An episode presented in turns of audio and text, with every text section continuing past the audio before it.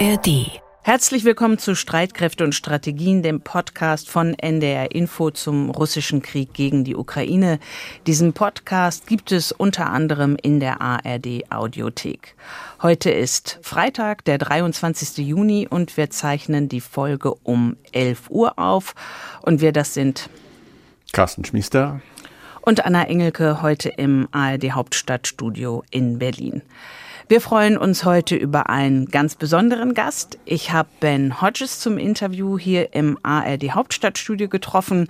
Der ehemalige Oberkommandierende der US-Landstreitkräfte in Europa spricht dabei sehr deutlich an, warum er Waffen mit mehr Reichweite und auch Kampfflugzeuge an die Ukraine liefern würde, was Olaf Scholz und Joe Biden falsch machen in der Kommunikation und er warnt auch vor einer schmutzigen Bombe, also vor einem GAU im Atomkraftwerk Saporischia.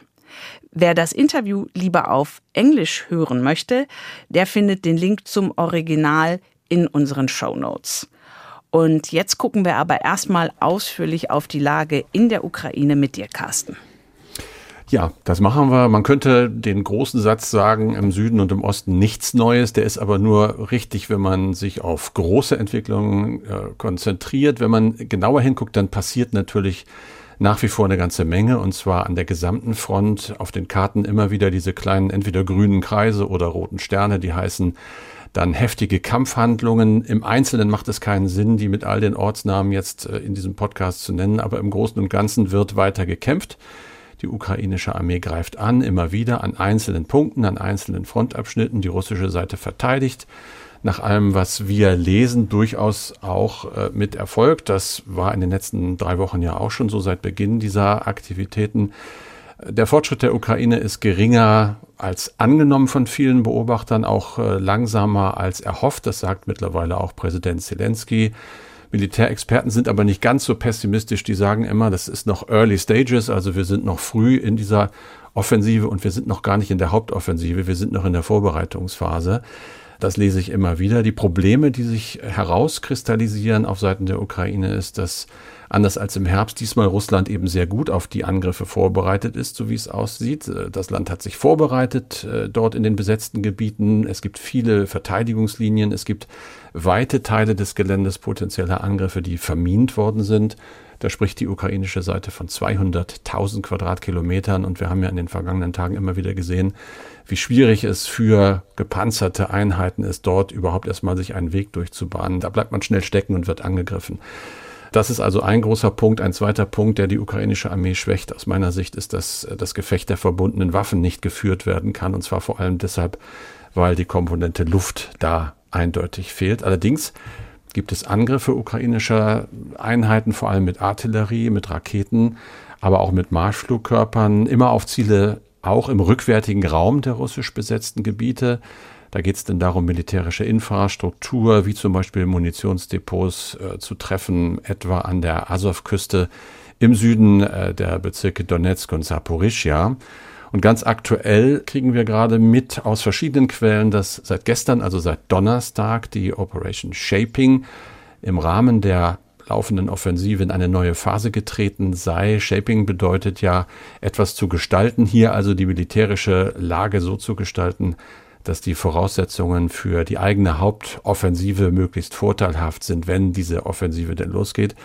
In diesem Zusammenhang hat die Ukraine offenbar zum ersten Mal Brücken beschossen, die den teils besetzten Bezirk Cherson mit der Krim verbinden. Auf der Krim sitzen ja die russischen Besatzer.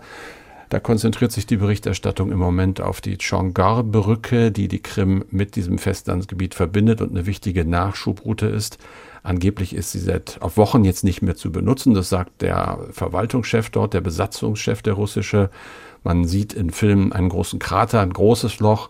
Man kann auch sehen, wie ein Marschflugkörper einschlägt. Offenbar einer vom britischen Typ Storm Shadow. Wir haben darüber berichtet, dass die geliefert worden sind. Die Konsequenz, ganz frisch kriege ich das mit dem Internet, wird jetzt viel darüber geschrieben.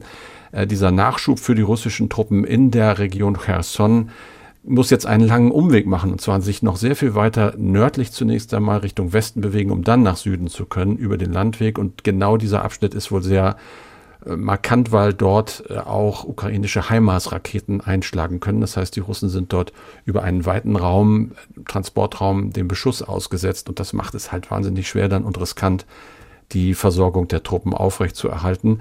Das ist im Moment klar erkennbar eines der Ziele der Ukraine, auch wenn die eigentliche Offensive schwierig ist und zögerlich vorankommt. Es geht auch eben immer darum, Versorgungslinien des Gegners zu unterbrechen und damit eben die russische Kampfkraft nachhaltig zu schwächen. Aber der Preis ist hoch, es gibt viele Opfer, es gibt viele Tote und Verletzte auf beiden Seiten und natürlich auch Material, das zerstört wird, aber eben auf beiden Seiten im Moment ja wohl auch noch große Reserven. Da ist immer wieder die Rede von ganzen Brigaden, die seitens der Ukraine nicht eingesetzt worden sind bisher, um sie zu schonen für eben die nächste und wahrscheinlich dann die Hauptstufe der Offensive. Am Mittwoch und am Donnerstag dieser Woche gab es ja eine große Geberkonferenz für die Ukraine in London und die Weltbank schätzt, dass der Wiederaufbau der Ukraine mehr als 400 Milliarden Euro kosten könnte. Wie viel hm. Geld ist denn in London für die Ukraine zusammengekommen? Nicht ganz so viel, äh, bei weitem nicht so viel, aber die Rede ist von 60 Milliarden Immerhin. Euro. Immerhin, die sind genau, das ist schon eine ganze Menge, äh, zumal so hat sich der britische Außenminister James Cleverly ausgedrückt am Ende der Konferenz. Eigentlich hatte er damit überhaupt nicht gerechnet, das sei doch gar nicht als Geberkonferenz mit so konkreten Zahlen angepeilt gewesen. Nun aber doch, 60 Milliarden sind im Raum. Wenn man genauer hinguckt, kommt diese Summe zusammen aus einem 50 Milliarden Euro schweren Hilfspaket der Europäischen Union, das bis 2027 zugesagt worden ist. Und natürlich die USA haben Unterstützung angekündigt, weiter noch. Das muss man immer wissen, äh, in Höhe von 1,3 Milliarden Dollar, etwa 1,2 Milliarden Euro umgerechnet sind das, auch für den Wiederaufbau da, besonders für den Energiesektor und die Infrastruktur. Da läuft also was und die Ukraine erkennt das auch an. Der ukrainische Ministerpräsident Schmyhal hat äh, natürlich Danke gesagt und hat aber auch gesagt, was ich bemerkenswert finde, dass es in diesem Jahr schon mit dem Wiederaufbau losgehen soll in seinem Land. Man wolle nicht das Ende des Krieges abwarten. Da redet er bestimmt über die Gegenden im Norden, im Nordosten, die im Moment von den Kampfhandlungen nicht betroffen sind. Aber Anfang des Krieges ist eben doch waren und natürlich auch die vielen Städte, die von Drohnen zum Beispiel getroffen worden sind. Also ich glaube, das war gut für Kiew. Man wird sich dort freuen und man freut sich auch schon aufs nächste Jahr, denn diese Reihe der Konferenzen geht ja weiter. Und im kommenden Jahr ist die Konferenz dann sogar in Deutschland geplant. Ja, und dann lass uns noch mal einen Blick auf den Süden der Ukraine werfen, auf das Atomkraftwerk Saporischia. Da gibt mhm. es ja offenbar neue Sorgen. Ja, das ist mir gestern so beim, zum ersten Mal richtig äh, aufgefallen, als ich so durch die ganzen Netzwerke gegangen bin. Es geht um den Vorwurf, dass Russland möglicherweise dort Dinge vermint haben soll in diesem sehr, sehr großen Kernkraftwerk. Präsident Zelensky hat am Donnerstag gegen Mittag ein Video bei Twitter verbreitet und hat gesagt, er habe einen Bericht des Geheimdienstes in den Händen, wonach Russland einen Terroranschlag auf dieses Kernkraftwerk plane, und zwar einen Mitstrahlungsaustritt. Sie hätten alles dafür vorbereitet, behauptet der ukrainische Präsident und warnt dann eben, dass Strahlung keine Staatsgrenzen kenne nur die Windrichtung bestimme, wen sie treffen können. Und im Moment gibt es schon die ersten Karten, die die Ukraine in der Mitte haben, im Norden, Polen, andere Länder, sogar die Türkei im Süden, alles mögliche Gebiete, die betroffen sein könnten. Ein bisschen zum Hintergrund, die russischen Soldaten hatten bereits im März 22 äh, ja die Kontrolle übernommen über dieses Kraftwerk. Noch wird es betreut von ukrainischem Personal, aber eben sozusagen at gunpoint, also immer mit einem Gewehr vor der Nase. Die sechs Reaktoren dieses Kraftwerks sind heruntergefahren worden, das wissen wir, aber sie müssen nach wie vor gekühlt werden, um eben eine radioaktive Katastrophe zu vermeiden. Und da gab es ja schon ja viele Sorgen, als der Kachowka-Staudamm gesprengt worden ist, dass das eben durch Mangel an Kühlwasser ein, ein direktes Risiko sei für die Anlage. Wir wissen, das ist nicht der Fall. Da gibt es Notfallmaßnahmen, da gibt es Backup-Lösungen und Plan B und C. Aber trotzdem natürlich war auch die Sprengung eine Erhöhung, zumindest indirekt des Risikos für die Anlage. Allgemein wird ja vermutet, dass doch äh, Russland hinter dieser Sprengung steckt und deshalb geht die Vermutung oder die Sorge auch weiter, die da sagt, wenn Russland das gemacht hat, diesen Damm gesprengt hat, im Wissen, was da alles dranhängt, wer gibt uns denn die Garantie, dass sie nicht auch in Saporischia am AKW was machen, wenn die Lage für sie verzweifelt genug würde? Umgekehrt, die russische Regierung weist das natürlich zurück und sagt, nein, wir planen keinen terroristischen Angriff, sodass wir sachlich sagen müssen, wir wissen nicht wirklich, ob das stimmt. Aber offenbar wird die Gefahr sehr ernst genommen und die Warnung von Zelensky, der bezog sich ja auch auf Geheimdienstinformationen. In diesem Zusammenhang interessant zu erwähnen, dass in Washington sich zwei amerikanische Senatoren, und zwar ein Republikaner, Lindsey Graham, und Richard Blumenthal von den Demokraten, also über die Parteigrenze hinweg zusammengetan haben. Die wollen jetzt im Senat eine Resolution durchbringen, die erklärt und da mache ich mir denn schon Sorgen, dass sowohl der Einsatz von Nuklearwaffen durch Russland als auch die Zerstörung dieser Atomkraftanlage in Saporischia wegen der Effekte auf benachbarte, eben auch NATO-Staaten angesehen werden müsse als ein Angriff auf die NATO und dann wiederum den Artikel 5, also den Beistandsartikel auslöse. Einer der Senatoren sagte in Richtung Moskau, wenn ihr das macht, also wenn ihr in Saporischia sabotiert, dann seid ihr im Krieg mit der NATO müssen wir mal gucken, wie sich das weiterentwickelt. Carsten, vielen Dank für deinen Blick auf die Lage in der Ukraine, das Atomkraftwerk in Saporischia und auch die Gegenoffensive der ukrainischen Streitkräfte. Beides waren auch Thema im Gespräch mit Ben Hodges. Der frühere Drei-Sterne-General war insgesamt 38 Jahre bei der US Army und seine erste Verwendung damals als Leutnant hat ihn nach Deutschland gebracht, nach Galstedt bei Bremen und er war außer außer in Europa auch in den USA und in Südkorea stationiert. Ben Hodges war dann zum Schluss seiner Karriere, seiner militärischen Laufbahn von 2014 bis 2017 Oberkommandierender der US-Landstreitkräfte in Europa im US-Hauptquartier in Wiesbaden.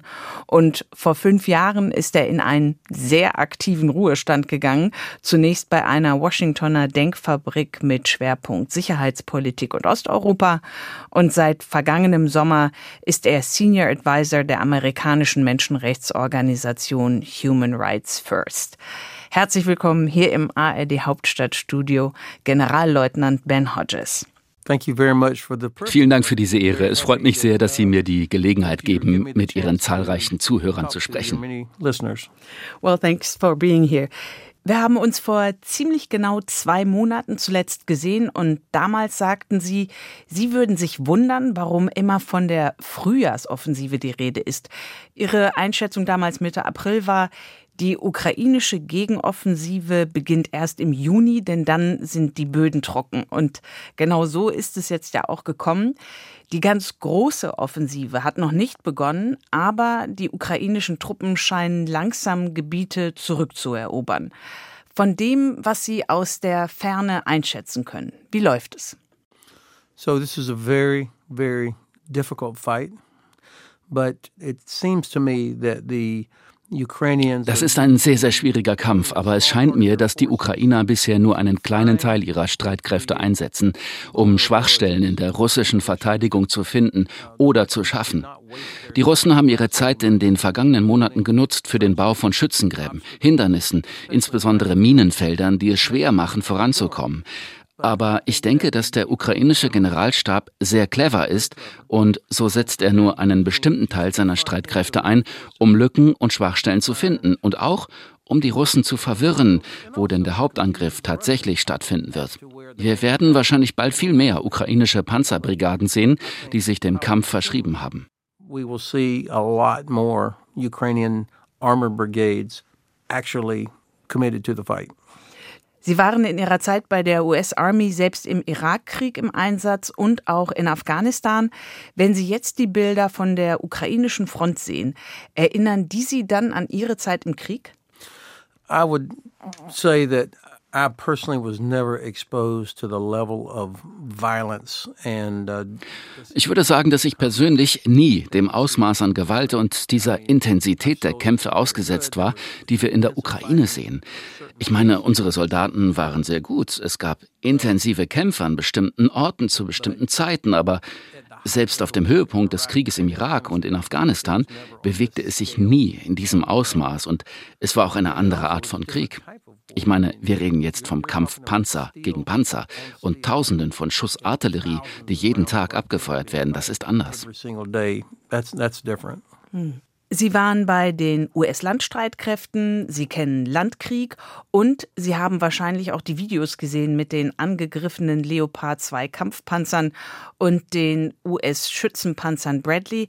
Es scheint ja so, als seien die Panzer in ein Minenfeld gefahren und es sieht so aus, als seien auch russische Kampfhubschrauber beteiligt gewesen oder zumindest ein russischer Kampfhubschrauber.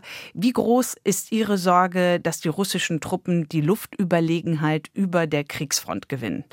So you touch on two or three very important points that I'd, that I'd like to address. First, Sie sprechen da zwei oder drei sehr wichtige Punkte an. Zunächst wird es natürlich Schäden und Verluste von gepanzerten Fahrzeugen geben. Was mich zweifellos beunruhigen würde, wäre, wenn die Ukrainer erstens nichts daraus lernen und sich darauf einstellen oder wenn sie es zweitens versäumen, beschädigte Fahrzeuge zu bergen das haben sie tatsächlich schon getan. Sie haben bereits bewiesen, dass sie in der Lage sind, einen beschädigten Panzer aus dem Kampfgebiet zu bergen, damit er repariert und wieder im Kampf eingesetzt werden kann.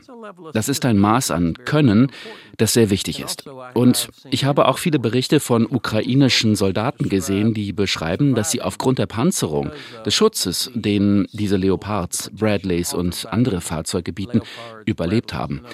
Das sollte man im Hinterkopf behalten. Und auch, dass die Russen gute Arbeit geleistet haben, indem sie gefälschte Bilder erstellt oder Bilder weiterverbreitet haben. Auf denen sieht es nach Verlusten aus, die weit über das hinausgehen, was tatsächlich verloren gegangen ist. Der zweite wichtige Aspekt ist, dass die Zurückhaltung der Vereinigten Staaten, insbesondere bei der Lieferung von F-16 oder anderen Flugzeugen an die Ukraine, die ich nicht nachvollziehen kann, dass also unsere fortgesetzte Weigerung ein Handicap für die Ukrainer schafft. Also starten sie ihre Offensive, sie können ja nicht mehr warten, ohne diesen Vorteil, ohne diese Fluggeräte. Wir würden so etwas nie machen. Ich denke, dass dies eine schreckliche politische Entscheidung der Vereinigten Staaten ist. Die Russen haben große Verluste an Fluggeräten. Sie hätten eigentlich von Anfang an die Luftüberlegenheit erreichen müssen, weil sie einen so großen Vorteil bei der Anzahl der Flugzeuge hatten. Aber sie wissen nicht, wie sie das anstellen sollen. Sie haben in der russischen Luftwaffe nicht die Kultur, die man in der deutschen Luftwaffe oder der US-Luftwaffe oder der britischen Royal Air Force findet, um das zu tun, was erforderlich ist, um die Luftüberlegenheit zu erzielen. Tatsächlich fliegen die meisten russischen Flugzeuge nicht einmal in die Ukraine. Sie halten sich zurück und feuern Raketen über das Meer oder über russisches Territorium auf die Ukraine ab. They,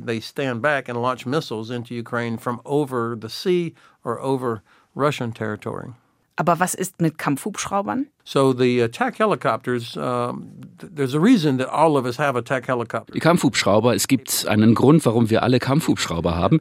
Es ist eine wichtige Fähigkeit, gepanzerte Fahrzeuge aus der Ferne treffen zu können. Und die Russen haben wahrscheinlich etwa die Hälfte davon verloren. Ich glaube, sie werden Gator oder Alligator Kampfhubschrauber genannt.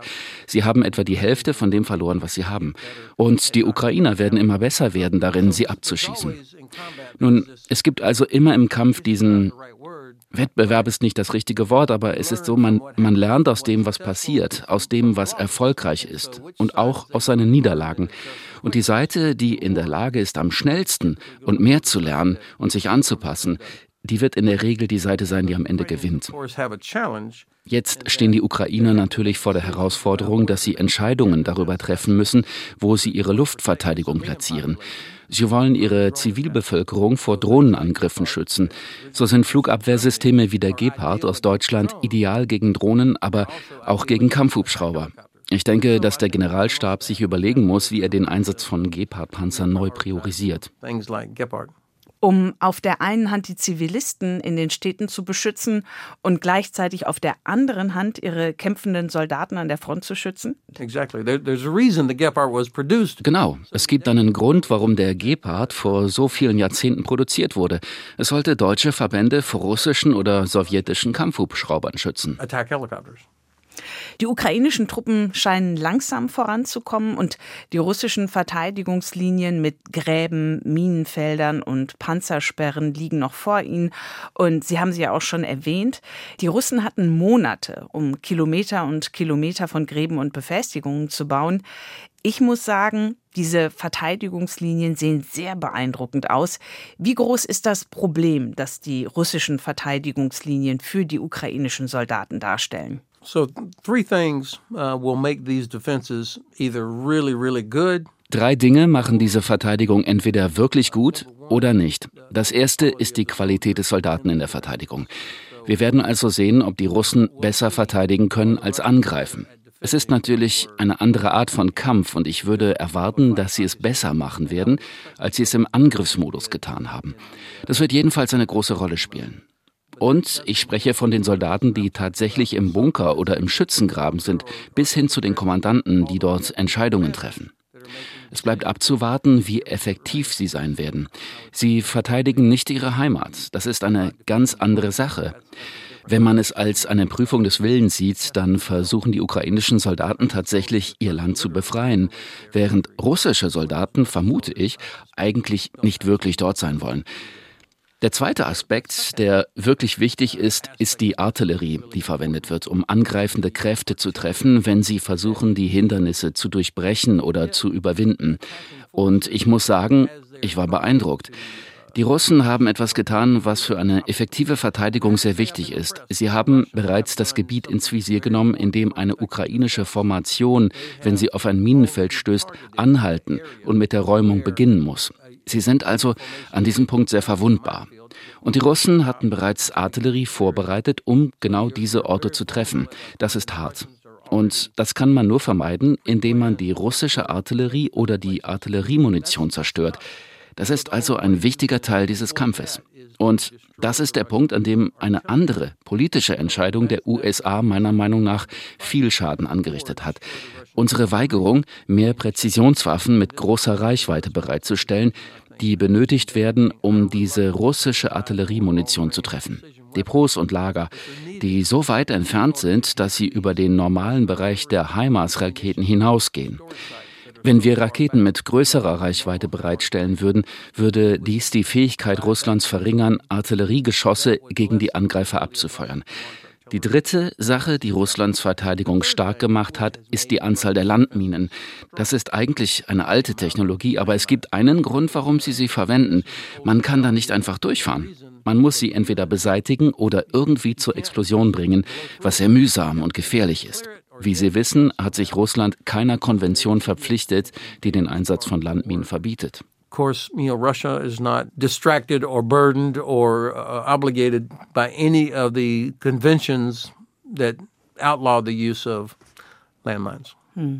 Wenn du angreifst, brauchst du mehr Soldaten, als du brauchst, wenn du verteidigst. Das Verhältnis ist 3 zu 1 oder 4 zu 1. Das heißt, für jeden russischen Soldaten brauchst du drei bis vier ukrainische Soldaten. Sie haben in einem Interview gesagt, dass der Schwerpunkt bei den russischen Streitkräften auf der Masse liegt. Die schiere Masse von Soldaten, Panzern, Artillerie. Wie groß ist Ihre Sorge, dass die ukrainischen Kräfte zahlenmäßig unterlegen sind? First of all, that that sort of rule we call it or uh Zunächst einmal ist dieses Modell von 3 zu 1 ein traditionelles und sehr nützliches Modell, wenn Sie über Kräfteverhältnisse nachdenken. Was brauchen Sie, um bei einem Angriff erfolgreich zu sein? Wir wissen aus jahrhundertelanger Erfahrung, dass man, auch wenn sich die Technologie verändert hat, immer noch einen 3 zu 1 Vorteil braucht. Das bedeutet nicht, dass für den gesamten Krieg das Verhältnis 3 zu 1 nötig ist. Aber an dem Punkt braucht man überwältigende Kampfkraft, um den Verteidiger zerstören zu können oder die Lücke zu schaffen, um durchzukommen. Und weil sie auch angreifen, sind sie weniger geschützt. Sie werden also in der Regel mehr Verluste haben. Die einzigen Vorteile Russlands sind die Masse, die große Anzahl von Menschen und die Tatsache, dass sie bereit sind, das Leben der Menschen sorglos in einer Weise zu vergeuden, wie es keine westliche Regierung, keine von unseren Regierungen, keine unserer Nationen tolerieren würde. Auf der russischen Seite kümmern sie sich traditionell nicht um das Leben ihrer Soldaten. Ich meine, sie verlieren fast 1000 Mann pro Tag. Das ist mehr als ein Bataillon jeden Tag. Aber in ihrer Wahrnehmung sind das nur Bauernopfer. Es ist wie Vieh. Wie kann man also dem Vorteil, den die Russen in Bezug auf Masseninfanterie und Massenartillerie haben, entgegenwirken oder ihn neutralisieren? Du tust es, indem du die Augen wegnimmst, also das Hauptquartier zerstörst. Der russische Einsatz von Massen hängt auch von ihrem Kommando- und Kontrollsystem ab, das sehr fokussiert auf Befehle ist und sehr zentralistisch. Es gibt nicht viel selbstständiges Denken da draußen. Und wenn sie also das Hauptquartier zerstören können, dann neutralisiert es den Vorteil der Masse, weil die Soldaten darauf warten, dass ihnen gesagt wird, was sie tun sollen, wohin sie gehen sollen. Dasselbe gilt für die Artillerie. Du kannst nicht die gesamte Artillerie zerstören, musst du aber auch nicht. Wenn du das Hauptquartier zerstörst oder die Munition, dann hast du ihren Vorteil dort neutralisiert. Die Ukrainer wissen das natürlich. Sie waren ja während des Kalten Krieges Teil des sowjetischen Systems. Und so sind wir wieder einmal bei der Bedeutung von Präzisionswaffen mit großer Reichweite, die Hauptquartiere zerstören können, die die Logistik zerstören können, die notwendig ist, um das Artilleriefeuer aufrechtzuerhalten. Ich denke, wenn wir, die USA, weiterhin das liefern, was wir bereitgestellt haben, und wenn wir, wenn meine Regierung endlich eine Entscheidung trifft, eine Waffe mit einer Reichweite von 300 Kilometern bereitzustellen, dann kann dieser Vorteil neutralisiert werden. Which has the 300 kilometer range, then I think this advantage it will be neutralized. Mit Blick auf die Ukraine sind Sie schon immer ein Optimist gewesen. In einem Meinungsartikel für die Washington Post haben Sie vergangene Woche geschrieben, die Ukraine kann und wird diesen Kampf gewinnen. Was macht Sie da so sicher? Natürlich ist dieser Krieg eine Prüfung des Willens und es ist eine Prüfung der Logistik.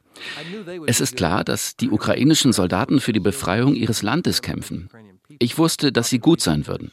Ich bin beeindruckt von der Widerstandskraft und dem Engagement des ukrainischen Volkes.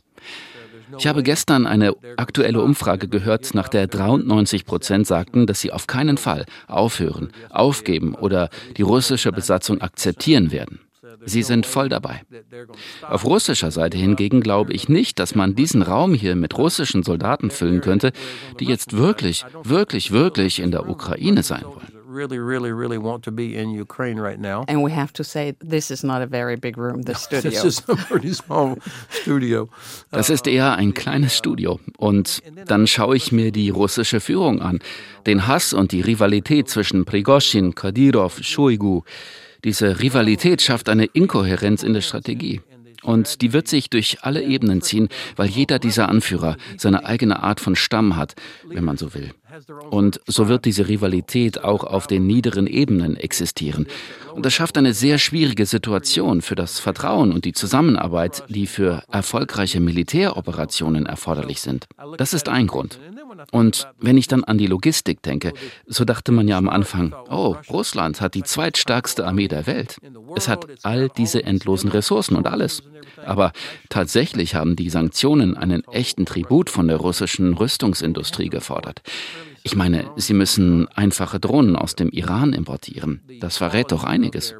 Die Qualität ihrer Präzisionswaffen ist nicht mehr so, wie sie am Anfang war, weil sie sie aufgrund von Sanktionen nicht wieder auffüllen können wie früher wohingegen die Ukraine 50 Nationen hat, die von Deutschland, den Vereinigten Staaten und Großbritannien angeführt werden, die sie mit neuer Ausrüstung, Ressourcen, Munition versorgen. Ich bin nicht ganz zufrieden mit allem, was zur Verfügung gestellt wurde oder mit der Geschwindigkeit, mit der es bereitgestellt wurde, aber es wird immer besser. Also es ist ein Test des Willens, ein Test der Logistik. Ich denke, die Vorteile liegen alle bei der Ukraine und die Seite, die traditionell am schnellsten lernt und sich anpasst, wird gewinnen. Sie sind überzeugt, dass die Ukraine die Krim zurückerobern muss.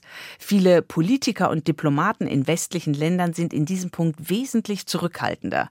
Sie fürchten, dass der russische Präsident Putin sich dann in die Ecke getrieben fühlen könnte, überreagiert und seine Atomwaffen einsetzen könnte. Warum sagen Sie dennoch, dass die Ukraine die Krim zurückgewinnen muss? So when I look at a map, also, wenn ich auf eine Karte blicke und die Lage der Krim sehe, wenn sie unter russischer Kontrolle bleibt, nach, sagen wir, einigen Friedensverhandlungen, zu denen viele Menschen im Westen die Ukraine drängen, es spiegelt für mich ein mangelndes Verständnis dafür wider und ein Ignorieren der Wirklichkeit, wer Russland ist, wenn man ernsthaft annimmt, dass Russland nach zwei Jahren die Angriffe auf die Ukraine nicht wieder aufnehmen würde. Die Russen wissen, dass dies unsere Tendenz ist. Wir haben nichts getan, nachdem sie 2008 in Georgien einmarschiert waren. Wir haben nichts unternommen, nachdem sie die rote Linie von Präsident Obama in Syrien überschritten haben. Und wir haben nach dem Einmarsch in der Ukraine im Jahr 2014 keine wirklichen Konsequenzen gezogen. Deshalb waren sie vergangenes Jahr zuversichtlich, dass sie einmarschieren können und dass wir nicht reagieren würden. Und sie spüren schon den Druck. Lasst sie die Krim haben, lasst sie den Donbass behalten um des Friedens willen. Ich denke, das ist es, worauf der Kreml setzt. Wenn sie also die Kontrolle über die Krim behalten, werden sie immer in der Lage sein, ihre Angriffe gegen die Ukraine wieder aufzunehmen. Und sie werden nicht noch einmal die gleichen Fehler machen, egal ob es sich um Raketen oder die Schwarzmeerflotte, die Luftwaffe oder was auch immer handelt. Die Ukraine wird also nie sicher und geschützt sein, solange sie diesen unsinkbaren Flugzeugträger, die Krim, haben, voller russischer Streitkräfte. Vielleicht sogar noch wichtiger, die Ukraine wird niemals in der Lage sein, ihre Wirtschaft wieder aufzubauen, weil die russische Marine und die russischen Streitkräfte auf der Krim den Zugang zum Asowschen Meer vollständig blockieren. Selbst wenn Mariupol und Berdjansk befreit würden, werden diese beiden Häfen nie wieder so operieren können, wie sie es vor dem Krieg getan haben. Und Russland ist in der Lage, alles, was in Odessa ein- und ausgeht, durch den Einsatz der Schwarzmeerflotte und der Raketen, die von der Krim kommen, zu beeinflussen. Die ukrainische Wirtschaft wäre also nicht in der Lage, sich wieder zu erholen, weil sie nicht in der Lage sein wird, Getreide zu exportieren. Sie werden nicht in der Lage sein, irgendetwas ohne russische Erlaubnis zu tun. Das ist schlecht für Europa. Sie haben Millionen von ukrainischen Flüchtlingen in ganz Europa verteilt. Millionen von Menschen in Afrika und anderen Teilen der Welt sind von ukrainischem Getreide abhängig. Und das alles wird von Russland kontrolliert. Ich sehe nicht, wie irgendjemand denken könnte, dass es ein gutes Ergebnis wäre, dass Russland die Krim behält. How anybody could think this would be a good outcome that Russia keeps Crimea. Sie haben die Kampfjets F-16 erwähnt, von denen Sie gerne möchten, dass Ihr Land sie an die Ukraine liefert. Sie haben Attackams erwähnt, die Raketen mit langer Reichweite von 300 Kilometern. Meinen Sie, dass die westlichen Länder nicht genug getan haben für die Ukraine? Wir haben nicht genug getan. Dabei geht es nicht um eine bestimmte Dollar- oder Eurosumme. Dabei geht es um die Frage, was ist unser strategisches Ziel? Was soll dabei herauskommen? Die beiden Regierungen, die meiner Meinung nach große Anerkennung für alles verdient, was sie getan hat, um 50 Nationen zusammenzuhalten, genau wie Deutschland als Nummer zwei bei der Ukraine-Hilfe, das ist beeindruckend. Aber die beiden Administration und auch Bundeskanzler Scholz haben nicht gesagt, wir wollen, dass die Ukraine gewinnt. Wir hören stattdessen, wir stehen so lange an der Seite der Ukraine, wie es nötig ist. Was soll das heißen? Was soll dabei rauskommen? Wenn aber die Administration nun sagen würde, dass dies im besten Interesse von uns allen wäre, im besten Interesse der Sicherheit und Stabilität in Europa, im besten Interesse der Weltwirtschaft, im besten Interesse des Schutzes der Werte, die wir alle vorgeben zu schätzen, dass die Ukraine erfolgreich ist, dass sie die Kontrolle über ihr gesamtes Territorium zurückerlangt und dass Russland für das, was es getan hat, bestraft wird. Wenn sie all das sagen würden, dann würde sich die Frage nach Angriffswaffen oder F-16 gar nicht stellen, weil all diese Dinge schon geliefert worden wären. Und sehen Sie, ich bin nicht naiv. Mein Präsident trägt eine enorme Verantwortung. Er hat auch Zugang zu Informationen, die ich nicht habe. Ich weiß, dass er sehr, sehr besorgt ist über eine Eskalation, die zu einem dritten Weltkrieg führen könnte, wie es jeder Präsident wäre und sein sollte. Aber ich denke, dass sie sich durch die Drohung Russlands mit dem Einsatz von Atomwaffen erpressen lassen. Ich halte es eigentlich für sehr unwahrscheinlich, dass Russland das jemals tun würde. Ich glaube nicht, dass die Leute um Putin herum bereit sind, ihm das zu erlauben. Das heißt nicht, dass es nicht passieren kann. Es ist ihnen offensichtlich egal, wie viele unschuldige Menschen getötet werden, selbst wenn es einige von ihnen trifft. Sie haben das immer wieder unter Beweis gestellt. Aber die Leute um Putin herum werden denken, wie wird das Leben nach ihm aussehen, wenn wir eine Atomwaffe einsetzen? Mein Präsident hat bereits gesagt, dass dies katastrophale Folgen für Russland hätte. Ich denke, die Chinesen haben dem Kreml klargemacht, dass sie das nicht tun sollen.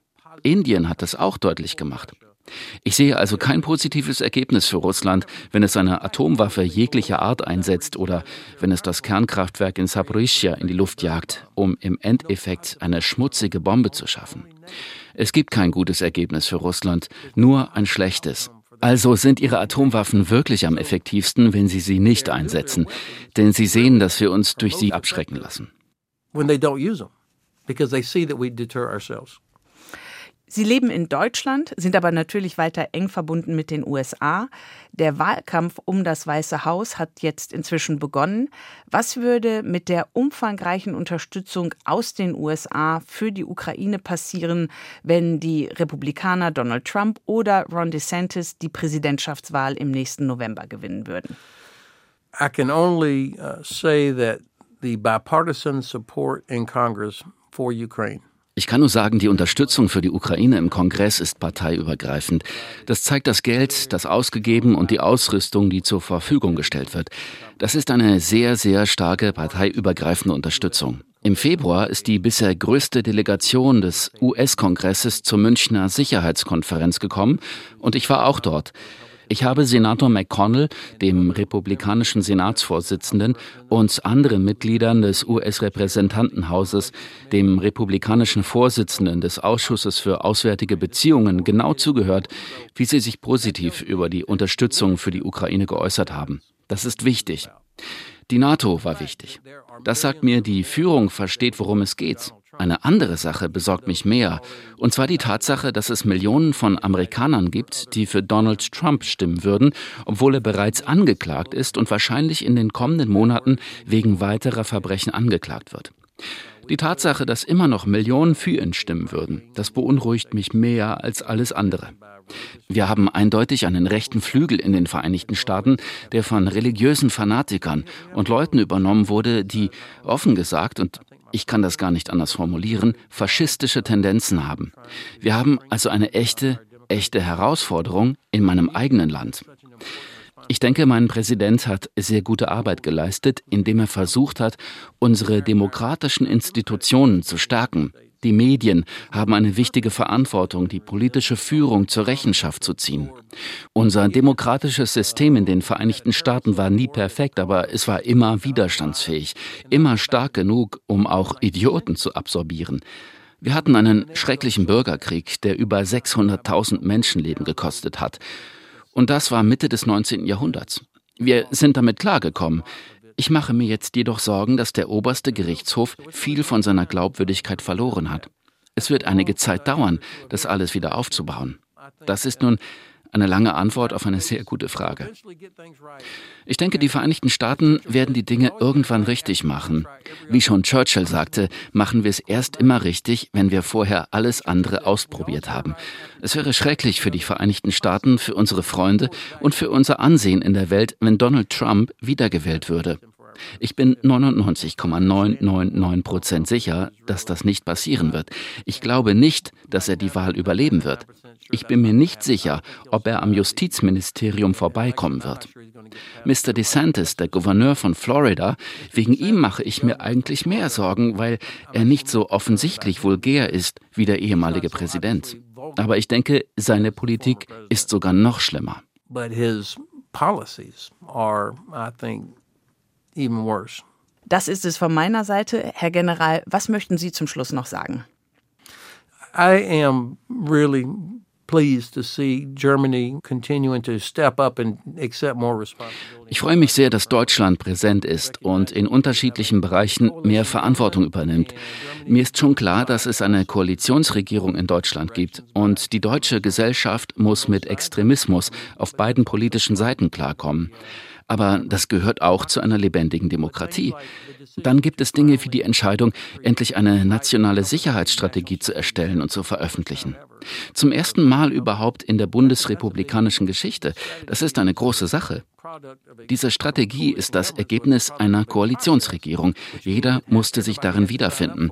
Es ist also das Ergebnis eines Prozesses, was bedeutet, dass es nicht perfekt ist. Aber es ist ein wichtiger Schritt, bei dem die Regierung der eigenen Bevölkerung und der Welt deutlich macht, das hier sind unsere Prioritäten und hier erfahren Sie, wie wir Ressourcen anhand dieser Prioritäten einsetzen werden.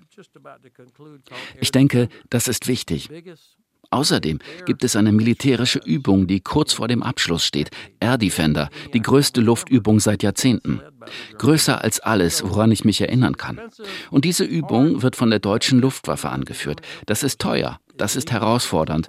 Und doch führt die deutsche Luftwaffe diese Übung an. Es ist wichtig zu sehen, wie Deutschland Verantwortung in Europa und in der Welt übernimmt als verantwortungsvoller Verbündeter. Das ist eine gute Sache. Thank you very much. Thank you very much for taking the time and for coming to the studio here in Berlin, General Hodges. Vielen Dank und gerne mal wieder. Danke, danke für diese Gelegenheit. So, Carsten, das war Streitkräfte und Strategien für heute. Wir melden uns am Dienstag wieder mit einer neuen Folge und wie immer freuen wir uns über Mails von euch und Ihnen an streitkräfte.ndr.de. Für heute verabschieden wir uns und wir das sind Carsten Schmiester und Anna Engelke. Und jetzt noch ein Podcast-Tipp aus der ARD Audiothek. Ich habe dann zum ersten Mal den Satz gesagt, ich brauche Hilfe, ich schaffe das alleine nicht mehr. Hallo, mein Name ist Harald Schmidt und ich freue mich, in meiner Funktion als Schirmherr der Stiftung Deutsche Depressionshilfe wieder Gastgeber zu sein im Podcast Raus aus der Depression. In dieser Staffel spreche ich wieder mit Betroffenen und diesmal, ich freue mich sehr mit dabei, die liebe Kollegin Hazel Brugger. Ich hatte relativ lang schon mit Depressionen zu tun, ohne das selber zu wissen. Und da habe ich dann einfach gemerkt, das ist eigentlich nicht normal, dass ich zwei Monate im Bett liege und mir alles wehtut. Also ich das Gefühl war so wie so ein Muskelkater im Gehirn. Und Howard Carpendale. Ich hätte nie zugegeben, dass es Depression war. Ich war ein Alpha-Tier in meinem Leben. Das mhm. konnte mir nicht passieren. Das gibt's doch nicht. Und wenn Sie betroffen sind oder jemanden kennen, der mit dem Thema zu kämpfen hat, dann sind Sie herzlich eingeladen, sich bei uns zu informieren, wenn wir über neue Behandlungsmethoden und die Erfahrungen von Patienten reden. Allein über Depressionen zu reden, hilft schon, die Krankheit besser zu verstehen. Sie hören uns überall, wo Sie Podcasts hören können. Am liebsten natürlich in der ARD Audiothek.